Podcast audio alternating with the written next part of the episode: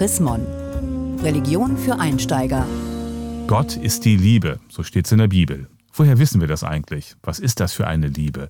Und wie können wir sie erfahren? Fragen, mit denen sich Theologen und viele andere Menschen seit Jahrtausenden beschäftigen.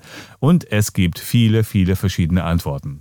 Ist Gott aber auch lieb? Das ist die Frage von Religion für Einsteiger im aktuellen Chrismon-Heft.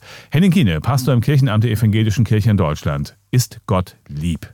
Im ersten Johannesbrief steht, Gott ist die Liebe und wenn er Liebe bleibt, er bleibt in Gott und Gott in ihm.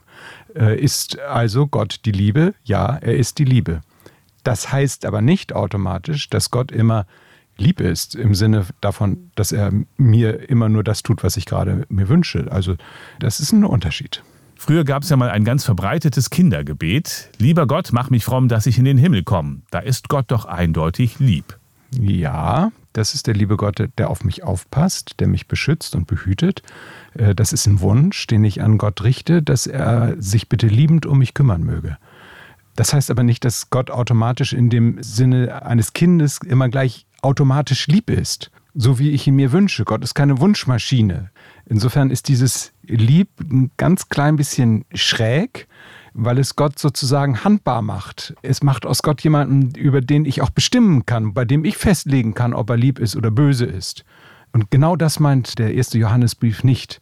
Der erste Johannesbrief äh, geht in eine ganz andere Richtung, macht die Liebe sehr viel größer als das, was in mein Herz reinpasst.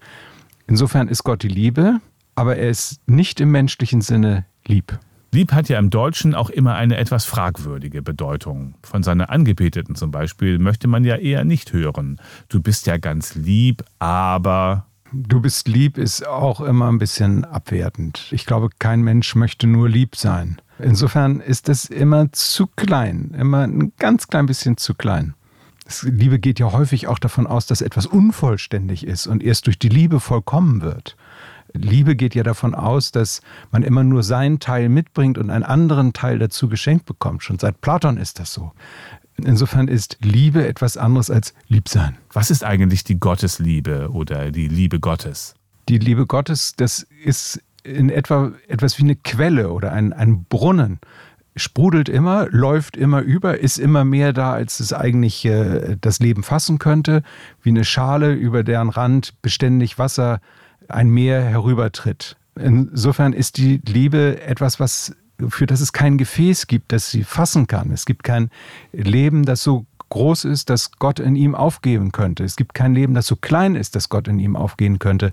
Insofern ist die Liebe immer etwas, das nach einem großen Überfluss klingt. Haben Sie dafür ein Beispiel? Die Kinder kommen auf die Welt und man sagt immer, man hat sie automatisch lieb. Das ist vielleicht auch so und ist immer auch eine Erfahrung, dass ich von einer Liebe getragen bin in meinem Leben, die ich am Anfang selber nicht mitgebracht habe. Und das ist diese Beziehung zwischen Eltern und Kindern. Eine Sorge, eine Fürsorge, eine Hinwendung, die ich nicht in mir selbst habe, sondern die ich mir im Laufe meines Lebens aneignen und immer wieder vertiefen muss. Manche sagen, okay, du sprichst von Vertrauen. Nein, von einer Liebe, in der mein Leben geborgen ist. Und wer dieses Grundgefühl in seinem Leben mit sich trägt, hat auch immer eine Ahnung davon, wie Gott sein könnte. Was ist mit Menschen, die nicht an Gott glauben? Lieben die weniger? Wenn Sie mich als Christ fragen, natürlich können Sie es nicht so gut erleben. Wenn du weißt, dass du von Gott geliebt bist, ist jede Liebeserfahrung immer auch eine Erinnerung an Gott. Jede Erfahrung der Vollständigkeit deines Lebens in einer Partnerschaft ist immer auch eine Erinnerung an Gott. Und ich kann mir nicht vorstellen, wie das ist, wäre ich kein Christ. Woran würde mich das dann erinnern? Ich glaube aber, dass es in jedem Menschen eine Erinnerung gibt an etwas, was größer ist als sich selbst. Vielen Dank, Henning Kiene, Pastor im Kirchenamt der EKD in Hannover zur Chrismon-Frage. Ist Gott lieb? Haben Sie Fragen oder Anregungen? Dann schreiben Sie uns unter leserbriefe.chrismon.de. Mehr Informationen unter www.chrismon.de